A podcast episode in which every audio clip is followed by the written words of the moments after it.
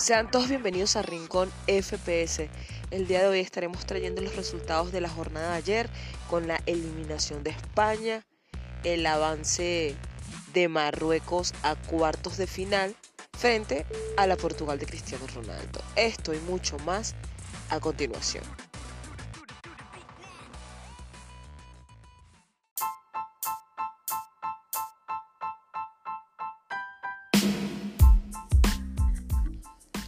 Y fue una jornada bastante interesante donde cayó una de las favoritas al título. Se trata de España. El equipo de Luis Enrique durante 90 minutos no pudo hacer ni un gol, solo tuvo un remate al arco y tuvo más de mil pases y un dominio del 77%.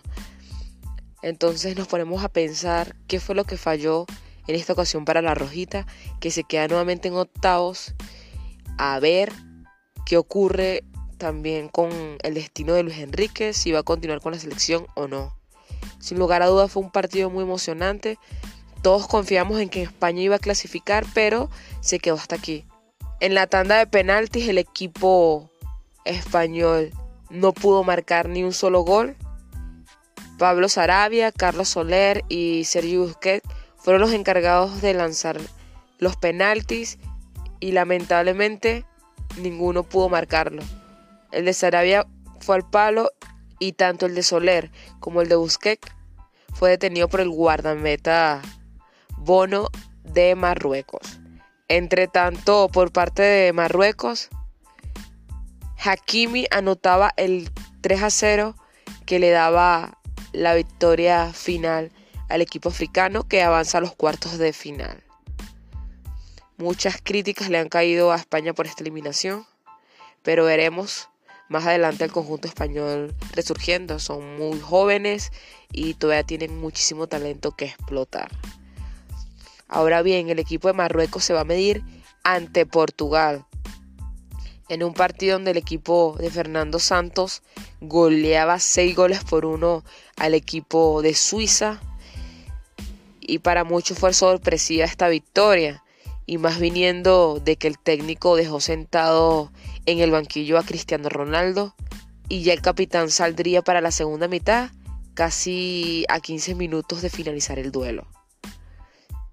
No sabemos qué ocurrió aquí, si Fernando está gestionando los minutos del portugués o hay serios problemas nuevamente entre Cristiano y su director técnico. Y bueno, el sustituto de Cristiano para este partido fue Gonzalo Ramos de 21 años, que debutaba de titular en la selección de Portugal y lo hacía de gran manera, marcando hat-trick al minuto 17, al 51 y al 67 para tener a Portugal por todo lo alto. Los otros tantos fueron obra de Pepe de cabeza, de Guerreiro y de Leao. Descontaría a Kanji. De verdad que esta victoria deja a Portugal en los cuartos y el gran partido que hizo Gonzalo Ramos, no podemos discutirlo. Goleador y ha demostrado que está para ser titular. No sé si por encima de Cristiano, pero sus minutos debería tener. El próximo duelo de Portugal va a ser ante Marruecos. No sabemos si Cristiano vaya a partir nuevamente del banquillo y Gonzalo sea el titular. Tendremos que esperar hasta el fin de semana que continúan los cuartos de final. Portugal es muy favorita, el partido lo dominó ampliamente. Suiza en realidad muy poco llegó al arco. En la acción del gol fue un despiste de la defensa para que Akanji marcara. Pero de resto, hasta allí fue el equipo suizo. Vale destacar que cuando Cristiano Ronaldo entró, como a los 5 minutos de transcurrido el partido, al jugador le fue anulado un gol por outside.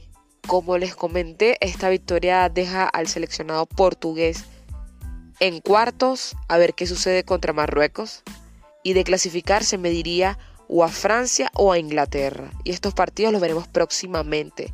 Ahora bien, para el día de hoy no tendremos duelos y volveremos para el día viernes con el partido entre Croacia y Brasil y Países Bajos ante Argentina. Y el día sábado pues tendremos a Marruecos ante Portugal y a Inglaterra frente a Francia. De aquí van a salir las semifinales que se estarían jugando para el día martes y miércoles. Ya la próxima semana es la decisiva para conocer al campeón del mundo. Bueno, queridos oyentes, esto ha sido todo por la dosis de hoy. Sigan el podcast y nos reencontraremos en otra edición.